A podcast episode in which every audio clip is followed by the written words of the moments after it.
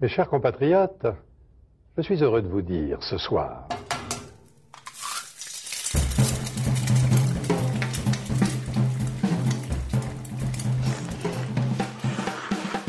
Bienvenue dans À Poil. Je sais, le nom peut porter à confusion, mais je vous rassure, vous n'êtes pas en train d'écouter une conversation sur la nudité.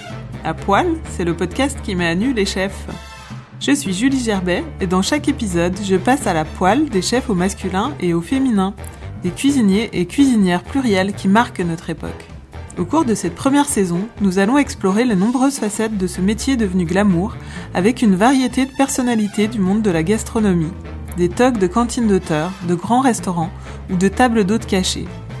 Quel genre de chefs sont-ils? Ont-ils la création facile? Qu'est-ce que représente la cuisine pour eux? Dans ce deuxième épisode d'Apoil, je suis ravie de recevoir Céline Femme. C'est ma façon de m'exprimer. J'exprime ma bienveillance et mon amour et mon affection à travers la cuisine, je pense. C'est euh, ces moments précieux, euh, ces moments uniques où tu, as des découvertes, des choses, ça te fait quelque chose, ça te fait quelque chose dans le ventre, euh, c'est physique, ça nourrit l'esprit, c'est magique. Alors pourquoi Céline? C'était important et évident de recevoir une femme, qui plus est quand elle s'appelle femme dans ce deuxième épisode d'Apoil. De plus, avant d'adorer sa cuisine, j'ai d'abord été séduite par le personnage, spontané et sincère. Un jour, c'était après une rupture amoureuse, Céline m'a confié ne pas avoir cuisiné pendant des semaines. Elle n'y arrivait plus, et j'ai trouvé ça extrêmement touchant. Avec Céline, nous avons donc parlé de cuisine et de sentiments, de sorbet au lait de coco, et de la difficulté d'être une femme dans un milieu d'hommes. Et je suis sûre que vous aussi, vous allez la trouver émouvante dans sa démarche. Bonne écoute Bonjour Céline. Bonjour Julie. Est-ce que la cuisine est, pour toi liée au sentiment? Est-ce que tu as besoin d'être dans un bon mood pour cuisiner? J'étais un peu terrassée par une rupture amoureuse. Ça m'a pris presque un an avant d'être satisfaite de ce que je fais à manger de reprendre plaisir à manger. Donc je pense que les deux sont étroitement liés. Il faut être dans un bon mood pour euh, parce que c'est un métier où tu euh, offres aux gens un peu de toi et euh, de donc, euh, donc c'est clair que l'humeur influe euh, sur ta cuisine. Tu as commencé ta vie professionnelle par la médiation culturelle et la musique. Oui. C'était un terme très vaste à l'époque. J'ai pris euh, ce cursus à la fac. Qu'est-ce qui a déclenché l'envie de faire la cuisine? Alors à ce moment-là, donc, donc j'étais dans l'industrie du disque. on est en 2008. Il y a comme une mutation avec l'arrivée. Enfin bon, c'était déjà installé, mais le, numérique qui, mangeait un peu plus, euh, qui gagnait du terrain.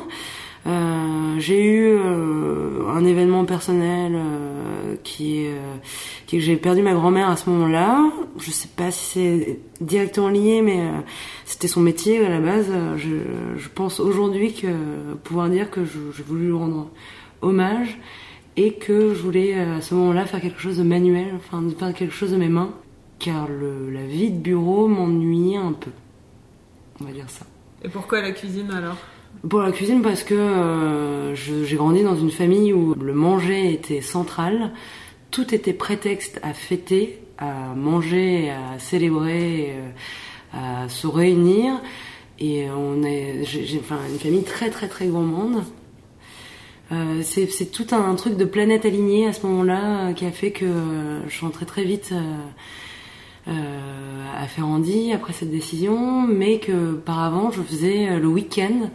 Euh, je travaillais dans un restaurant en tant que plongeuse commis avec un être exceptionnel, mon premier chef qui s'appelait, qui s'appelle Yuri. Et lui m'a ouverte vraiment, il bossait à l'arpège avant et il m'a ouvert sur un monde. Euh, enfin, j'étais vraiment, vraiment, vraiment en admiration de cet être. Et justement, pourquoi tu as choisi de faire une école et pas continuer à bosser dans un restaurant pour. Et eh ben justement, c'est ses amis qui m'ont dit, qui eux avaient tous à peu près fait une école, euh, etc., qui m'ont dit euh, écoute, on est au début, on te, on te conseille d'avoir un cadre. Mon frère, par ailleurs, connaissait Francis qui avait fait l'école, donc il m'avait convié aux portes ouvertes. Et vraiment, c'est un truc de date. C'est arrivé. Euh, je suis allée aux portes ouvertes, euh, euh, par comme ça dans la foulée. Et j'ai passé les entretiens et, j'ai commencé. J'ai commencé l'école. J'ai commencé l'école tout en restant en apprentissage avec Yuri, qui lui après à l'époque bossait dans un bistrot du 6 le Prévert. Et, et c'est là que j'ai retrouvé. Donc je passais, j'étais euh, 50% du temps en entreprise, voire 70 parce que je séchais pas mal pour aller en entreprise. Donc tu avais choisi le bon domaine. Je, je m'y suis jetée, euh, je pense en pensant euh, que j'avais pas de temps à perdre euh, du fait de la formation précédente, d'avoir déjà eu une vie, on va dire entre guillemets, dans la musique avant. Et, et du coup, là, je, je ne comptais pas les heures et je, je, j'étais ravie d'éplucher. Je me mettais des chronomètres dans les sous-sols de, euh, avec euh, 15 kilos de patates, 15 kilos d'artichauts, 15 kilos d'oignons le matin. Et je, pour moi, il fallait apprendre à aller plus vite, euh, toujours plus vite. euh, euh, et je, je, je le faisais euh, sans compter les heures. Quel souvenir gardes-tu de tes premières expériences? Dans quel domaine? Dans, dans mes dans la gastronomie Mes premières expériences, bon, alors du coup, on remonte à, à Yuri, dont je te parlais précédemment. Et là, euh, je te dis beaucoup d'admiration. C'était à l'époque un restaurant sans gluten. On est, euh, on est 9 ans en arrière. euh, ma première approche, c'est... euh, Alors, je me souviens, le premier jour, c'était des salsifis. J'avais jamais vu ça de ma vie. C'était plein de terre. Je comprenais pas. Tu, tu épluchais le truc, ça oxydait. Enfin, c'était quand même très particulier. Et puis, donc, je découvre des légumes, des, des, enfin, tout un nouveau monde, quoi. Et puis, ce personnage, comme je te dis, qui, euh, qui est, euh, qui est californien, moitié japonais, qui cuisine euh, comme un dieu, qui, qui ressemble à un dieu. Enfin, j'étais vraiment subjuguée. Et là, dans ce restaurant, il déconstruisait un peu toutes les recettes. pour pallier à ce, à ce, au fait qu'il n'y ait pas de glu- gluten du tout dans aucune des recettes. Et donc euh, c'était assez scientifique pour moi de- et des, euh, des super découvertes de tous les, les types de farines différentes, etc. Donc euh, c'était sur du pain, des pâtes, etc. C'était euh, c'était euh, vraiment euh, beaucoup d'admiration sur, euh, sur tout ce qui était tous les champs des possibles à ce moment-là. Et justement, est-ce qu'il y a des chefs que tu admirais à tes débuts? Dans les postes que j'ai occupés, les restaurants que j'ai traversés, j'ai j'ai été souvent en admiration euh, pour mes chefs. Je pense qu'il y a un exemple euh, où vraiment j'ai été subjuguée et là je me suis dit euh, c'est la bosse et je, enfin, je suis vraiment soufflée. C'est un jour, un événement. euh, Tatiana Leva, qui a le servant avec sa sœur, et là, je vois Tatiana prendre en main les cuissons et je sais pas, en la regardant, euh, elle maîtrisait tellement le sujet que j'étais vraiment là, pour le coup, euh, un peu, euh, assez soufflée, euh, impressionnée. Je, je découvrais, euh, j'allais manger pas mal et j'étais, euh, oui, dans l'assiette sans forcément connaître euh, le nom des chefs, etc., ou l'histoire des chefs, ou parler aux chefs, etc. J'étais dans l'assiette très admirative de tout ce qui se passait. Je pourrais te citer Adeline Grattard, où j'étais subjuguée par les associations. Euh, Toyo aussi à l'époque, je me rappelle, l'assiette, enfin une tomate, une tomate euh, confite m'avait... euh, une tomate, un pickle de tomate m'avait un peu soufflé. Et là, c'était sans mettre vraiment des, des noms, etc. Mais c'était plus la démarche de d'être renversé par l'assiette, le service. Le Prévert, The Kitchen Gallery, Saturne, Septime, chez Aline. Quelle est l'expérience qui t'a le plus marqué Ça, je, enfin comme, en fait, c'est une liste très éclectique. Euh, ça m'a marqué à des niveaux différents, et puis surtout, c'est arrivé à des moments où, euh, enfin, je sais pas où, tu commences et t'as pas du tout confiance, où t'as un peu plus ou trop de confiance, ou je sais pas. Enfin, c'est pas toutes les expériences ont tellement été différentes, elles m'ont toutes marqué à leur euh, à leur échelle. Je saurais pas en faire sortir une du lot. En fait, elles constituent euh, qui je suis euh, aujourd'hui. Ils traduisent aussi quelque chose qui est que j'ai un peu la bougeotte et, euh, et que et qui m'ont tous apporté quelque chose et construit. C'est euh, plein d'expériences qui m'ont qui m'ont traversé. Quoi. tu, de- tu devances un peu ma, ma, question, pré- ma question Je suivante. lis dans tes pensées. Oui, Je- j'allais j'allais te demander justement si tu avais peur de l'engagement, parce que tu as fait des résidences de chef de quelques mois à quelques semaines. Euh, la dernière chez Fulgurance, t'es- t'exerces ton métier de façon libre et indépendante. La aujourd'hui. fulgurance, quelque part, c'était un engagement, un engagement de six mois. Et... Un engagement Non, non, un peu court pour un chef finalement, Non. parce que t'as choisi de pas avoir de restaurant au sens classique du Mhm. terme. Euh, je, je dirais pas que j'ai pas de l'engagement. Je, je me suis mariée à 24 ans. euh, enfin, j'ai cette idée de l'amour absolu, etc. De l'engagement, peut-être en, peut-être la peur à l'inverse, la peur de la. Puis c'est même pas des, c'est, même pas des routines si contraignantes parce que tu vois les produits évoluer, etc. Mais je pense, voilà, à l'inverse, je suis très curieuse et très demandeuse de, de nouvelles choses. Et comme je te dis, j'ai la bougeotte pas mal. Et, euh, et c'est plus un attrait de enfin, de, choses euh, plutôt que la peur de l'engagement qui, euh, je, je m'engage très bien et euh, je suis très fidèle euh, des, euh, en amitié, en amour, etc. Et, et c'est juste, c'est vrai que j'ai une, j'ai du mal à m'installer parce que je, je regarde toujours à côté, quoi. Tu n'as pas si peur que ça parce que tu as ouvert chez elle, chez toi. Ouais, j'ai ouvert, Comment- j'ai ouvert ce projet.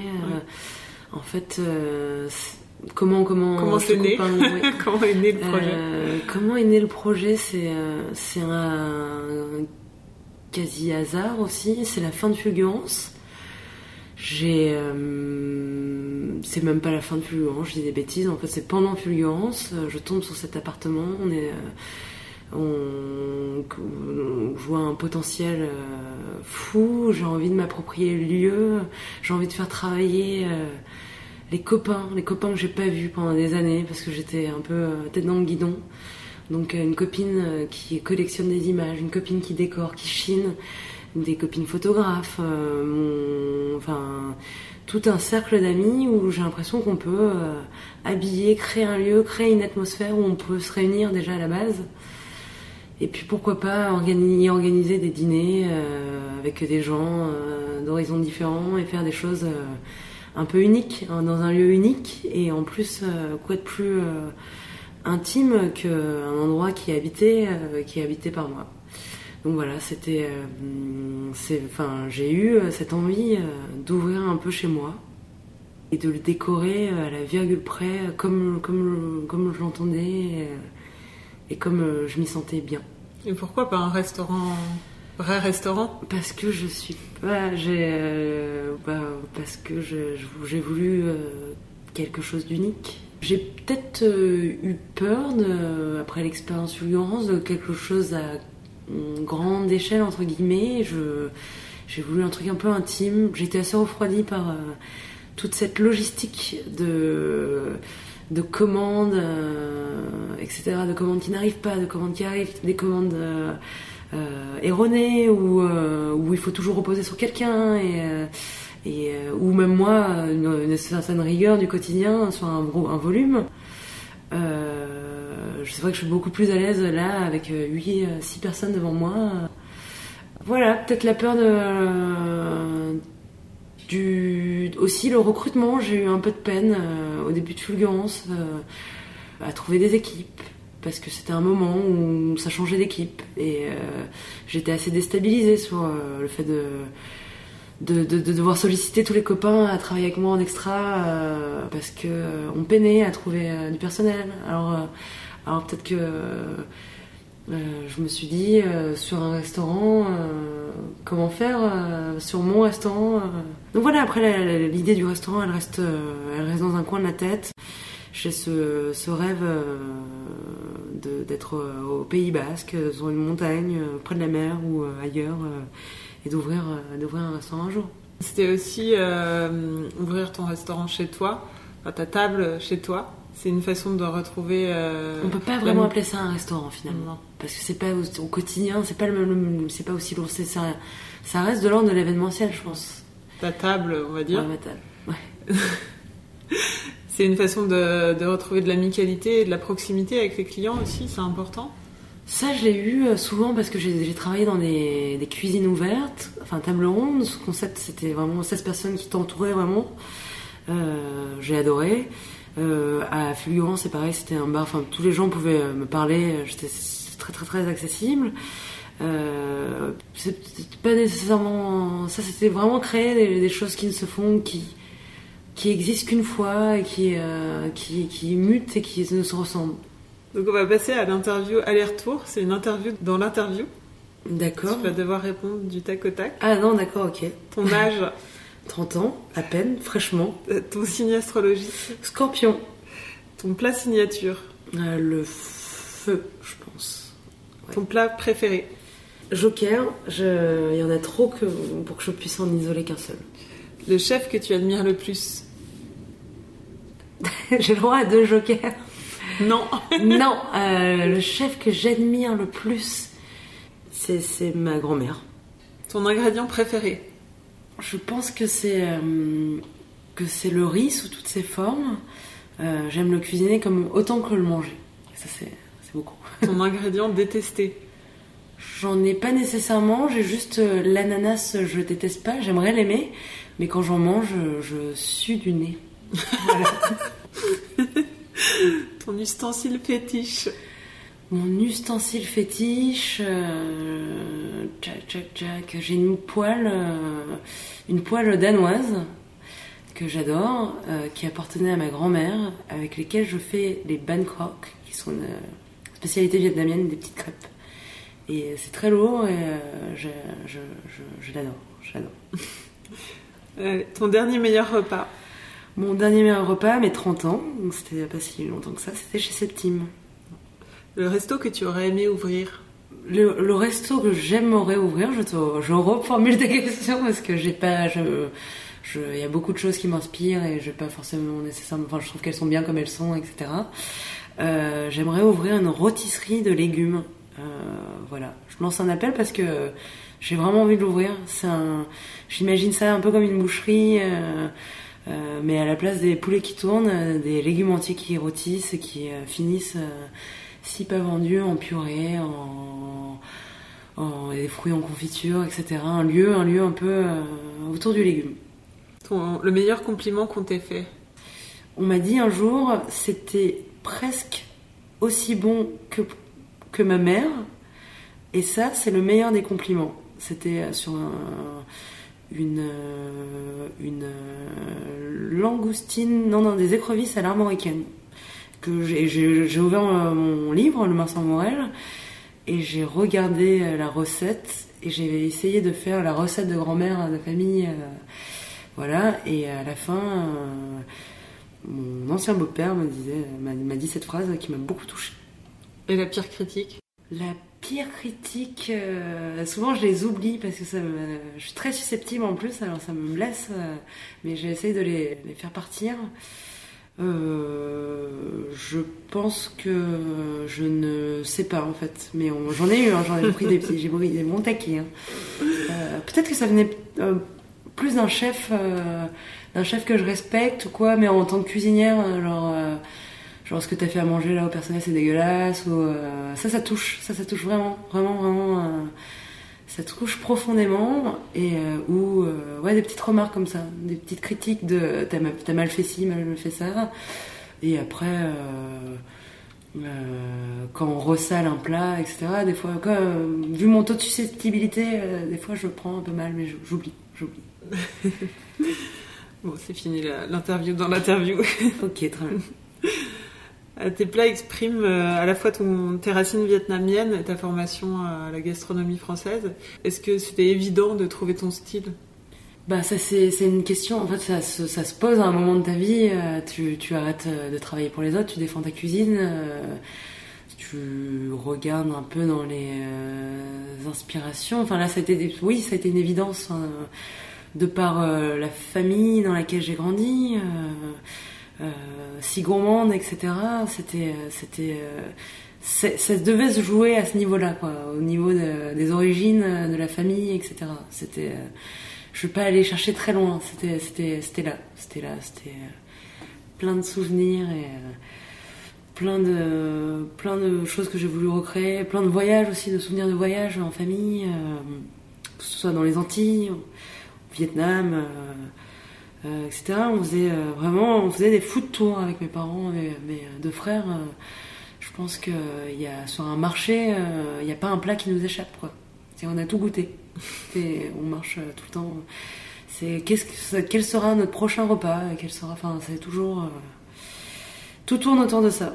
Donc voilà, donc ça a été euh, très facile de piocher. euh, et puis c'est un puits sans fond, il y a du potentiel là. On est sur de, je sais pas, comme euh, moi j'ai un souvenir très jeune de- d'une glace aux Antilles. Euh, ces dames sur la plage qui, euh, en fait, sur un bloc de glace, foisonnent à la main une préparation à base de lait de coco. Elles y ajoutent euh, des épices et puis elles tournent. Et là, je passe et j'étais très jeune et je dis mais est-ce que je peux goûter? Elle me dit reviens. Et ça a duré des heures quoi. T'imagines toi une sorbetière manuelle. Enfin et alors quand ça a été enfin prêt la préparation euh, la glace et que j'avais euh, sur cette plage ce cornet de glace euh, lait de coco et euh, que j'ai mis ma cuillère dedans, enfin c'était la folie quoi, la texture. Enfin j'étais contente d'avoir entendu ça. Et ben là, Echo, c'est une glace que j'essaie de recréer sur un dessert. un dessert à fulgurance où j'avais ce sorbet à la noix de coco sur. euh, Enfin, pour moi, les- la coco au Vietnam, ça évoque aussi un dessert à la banane. Et euh, du coup, j'étais partie sur, un- sur une tatin de banane avec euh, cette glace coco. Mais c'est du coup, c'est pas que vietnamien, c'est euh, en fait un rebond de voyage et de souvenirs d'enfance et de, plein, d'influences. Il n'y a pas de, il a pas de limite en fait. Et est-ce que tu as la création facile? J'ai euh, j'ai l'impulsion facile, c'est pas enfin non je enfin enfin je sais pas, je sais pas, je saurais pas te répondre. Je je j'ai pas peur d'essayer des choses. Euh, après j'ai plus des limites de de ben là en l'occurrence de temps etc. Enfin, je vais je vais vraiment à l'essentiel euh, ce que je sais faire. Quand j'ai plus de temps, bah là, je, je- ouais, je, je peux être, euh, je peux plus euh, m'essayer. Enfin, en tout cas, j'ai pas peur de la création. Après, euh, à l'appliquer, je vais pas te dire que tous les matins, j'écris une recette et euh, c'est faux, c'est, euh, un mensonge. Je... Mais je suis contente quand j'ai des idées. Est-ce que tu cuisines ce que tu aimes manger? Oui. Je, je ne par- et, je, et des fois je, je cuisine ce que je n'aime pas manger. Enfin, en réalité, il n'y a, pas vraiment grand chose que je n'aime pas manger, mais euh, je te dis un, truc en ce moment, je mange plus de légumes, euh, je mange beaucoup moins de viande, euh, etc. C'est pas que je n'aime pas, mais je- j'en cuisine. euh, j'ai envie de faire plaisir aux gens, et si euh, mes clients euh, sont carnivores, euh, ben, je vais faire de la viande. Donc, en gros, il y y a ce truc avec ce lieu, c'est que je suis très à l'écoute euh, des. des, euh, c'est une question que je pose. euh, Est-ce que vous avez un souvenir, quelque chose euh, de marquant culinairement euh, que vous, que vous aimeriez retrouver? Et euh, j'essaie de m'en approcher, parfois. Qu'est-ce que signifie la cuisine pour toi? Bah, c'est mon. C'est c'est ma. C'est ma. C'est très beau ce que je veux dire, c'est ma vie. non, c'est. C'est. C'est ma façon de m'exprimer. J'exprime ma bienveillance et mon amour et mon affection à travers la cuisine, je pense. Voilà, j'y mets beaucoup de sentiments et euh, j'y ai, mis beaucoup trop de sentiments parfois. Et, euh, là, j'essaie de modérer. Et euh, la cuisine, oui, ça représente tout. Enfin, c'est. ces moments précieux, ces moments uniques où tu, tu, as des découvertes, des choses, ça te fait quelque chose, ça te fait quelque chose dans le ventre, c'est physique, ça nourrit l'esprit, c'est magique. Justement, j'allais te demander qu'est-ce que tu cherches avec ta cuisine? Est-ce que c'est nourrir, surprendre, séduire, euh, voyager Voilà, euh, oui, oui, oui. Bah ouais, non, à peu près tout ça. hein. Tout, tout, euh, tout avec une, un point un peu plus fort sur les voyages et découvrir, en fait, découvrir des nouvelles choses, découvrir des marchés, etc. Surprendre, bah non, j'en ai pas toujours la prétention, enfin, je- c'est difficile, de- mais, mais j'essaye. Euh, et puis, enfin, tout me paraissait juste dans ta liste, mais. Mais euh, ouais, ça, non, ça, ça- c'est un moyen de s'exprimer, ouais, où, euh, où tu, euh, tu cherches pas mal de choses. Il y a des choses, des fois, que je n'arrive pas à verbaliser. et, je suis un peu handicapée du, de, de, de la parole parfois et je, je vais l'exprimer différemment, quoi. Voilà. Enfin, différemment en cuisinant. Est-ce que tu as des modèles ou des sources d'inspiration dans la vie et dans ta cuisine? Alors justement là ça s'ouvre, le spectre s'ouvre, c'est pas que des gens qui sont en cuisine, c'est pas que la famille aussi parce que j'ai beaucoup été euh, très inspirée par euh, ma mère, ma grand-mère tout le temps.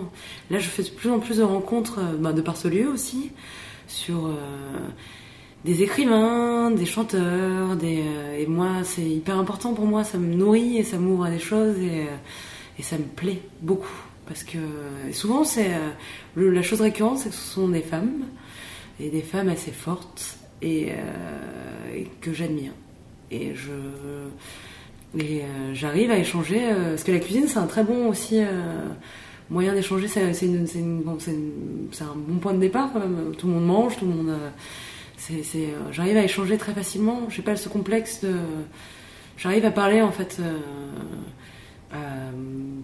parler de tout et de rien mais aussi de la cuisine et de et d'autres choses et là ça me ça me revient c'est la boucle finalement à la musique etc et à la culture hein, de manière générale et, euh, et, voilà, ça me plaît. Donc oui, il y, a beaucoup de femmes très fortes qui m'inspirent. Mais comme, euh, comme tu le disais tout à l'heure chez Aline, Delphine Zampetti, elle m'a vraiment inspirée. Ce rôle de mère, euh, cette, boutique qu'elle tient, j'ai beaucoup admiré. C'est un modèle. voilà, ça peut être... mais c'est dans des, des, métiers maintenant de plus en plus différents que, que, que uniquement la cuisine. Quel est le plat dont tu es le plus fier? Hmm, je pense qu'il n'y a pas un plat, mais un repas dans, lequel j'étais très très fière. En fait, mes parents euh, sont venus dans les restaurants dans lesquels j'ai travaillé, ils m'ont toujours dit euh, en fait, on, là, on prend pas de plaisir parce qu'on nous voit bûcher, t'es pas à table avec nous et on est assez malheureux et on n'arrive pas à, n'arrive pas à avoir, enfin, c'est, pourtant c'était dans des super restaurants, nous on se saignait derrière, on n'arrive pas à profiter un maximum, etc. Mais euh, un jour, bah, table ronde, mes deux parents sont là.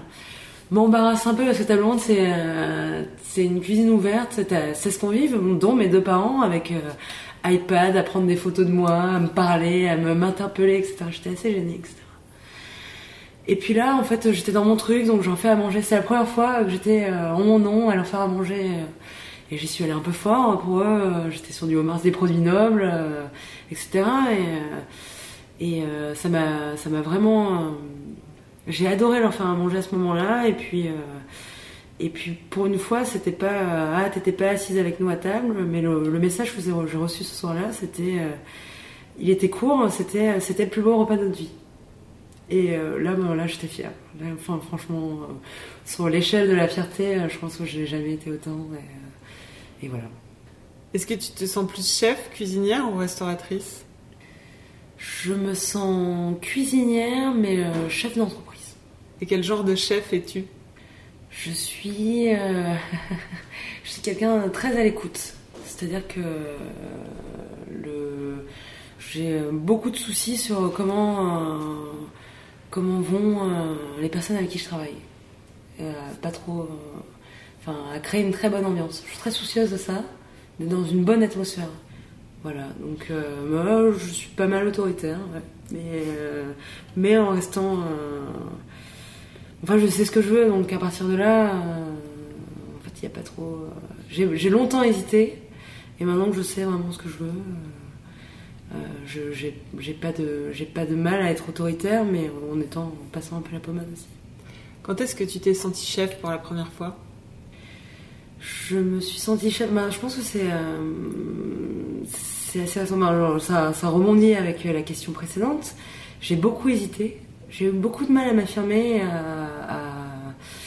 à, savoir vraiment ce que je voulais et l'imposer.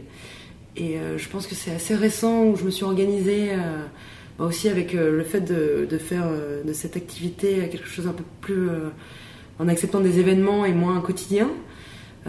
j'ai réussi à plus m'organiser et là, je me suis sentie un peu plus chef, c'est-à-dire euh, maintenant, j'ai plus de doutes et plus de.